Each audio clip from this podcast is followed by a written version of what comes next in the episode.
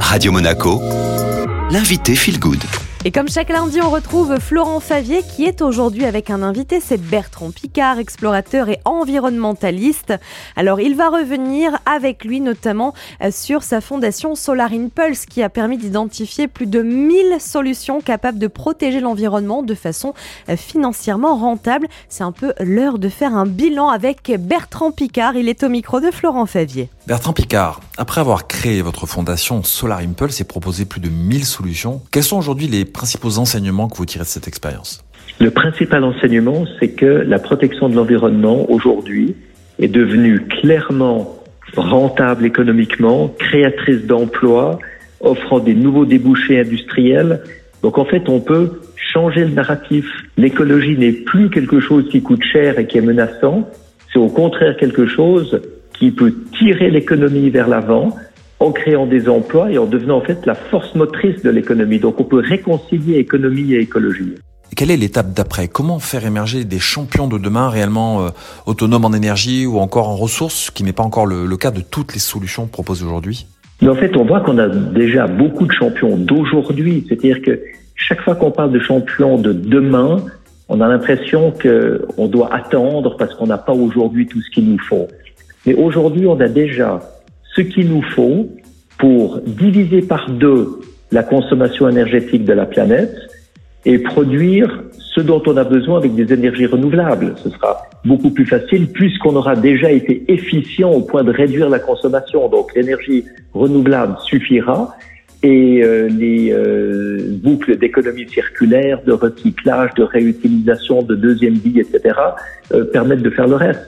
Donc on voit qu'on est potentiellement sur une très très bonne trajectoire, mais le problème, et le rapport du GIEC le précise très bien, euh, c'est que nous n'avons pas dans le monde une bonne gouvernance, il y a un manque de leadership, il y a une paralysie administrative, législative, bureaucratique, ce qui fait qu'avec ce laxisme, bien les choses ne bougent pas. Donc selon vous, il faut libérer les énergies plutôt du côté administratif et législatif? Vous voyez, aujourd'hui, la réglementation permet toujours de polluer et d'utiliser des vieux systèmes.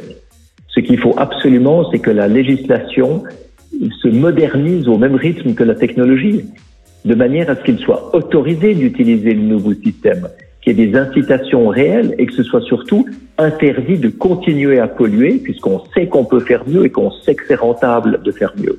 Bertrand Picard, est-ce que vous arrivez à convaincre les hommes politiques d'aller dans ce sens-là?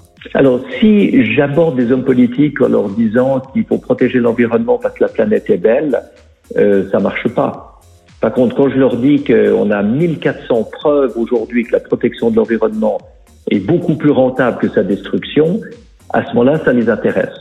Mais euh, de, de passer des promesses politiques aux réalités administratives, il y a, y a un long chemin. Et, et c'est ça qu'on essaye de faire avec la Fondation Solar Impulse et en collaborant avec le maximum possible d'institutions qui, qui s'intéressent aussi à ça. Souvent dans vos discours, vous semblez ne pas découpler le fait d'avoir de la croissance avec la protection de l'environnement. Pourtant, les experts du climat disent plutôt le contraire. Vous pensez vraiment qu'on peut conserver de la croissance avec ce qui nous attend? On n'a pas la possibilité de continuer une croissance de la production, une croissance de la consommation, une croissance du gaspillage. Ça, c'est clair que ça doit décroître.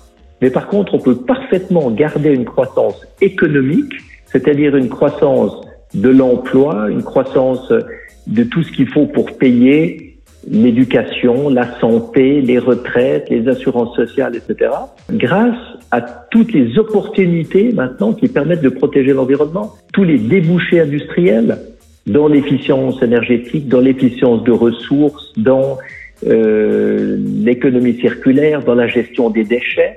Vous savez, c'est des, des débouchés énormes sur le plan industriel que de remplacer tout ce qui pollue aujourd'hui par tout ce qui protège l'environnement.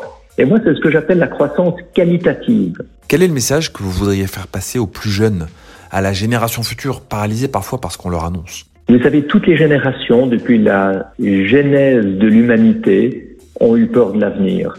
On voit qu'en fait, il y a toujours des peurs, mais il y a toujours des opportunités de s'en sortir et de faire mieux. C'est-à-dire qu'en fait, il faut comprendre que la crise, c'est pas quelque chose qui est là pour nous détruire. La crise, c'est c'est quelque chose qui est là pour nous obliger à faire mieux. Et aujourd'hui, aux jeunes, je vais leur dire, mais écoutez, ça sert à rien d'avoir peur et de ne rien faire. Ce qui est utile, c'est que la crainte d'un avenir qui soit potentiellement euh, désastreux nous pousse à agir, nous pousse à saisir les métiers euh, qui ont du potentiel, euh, les débouchés industriels, économiques et professionnels qui s'imposent, etc. Donc, ne restez surtout pas chez vous à vous morfondre, mais prenez les options à votre niveau qui vous permettent d'être un acteur du changement plutôt qu'une victime du statu quo.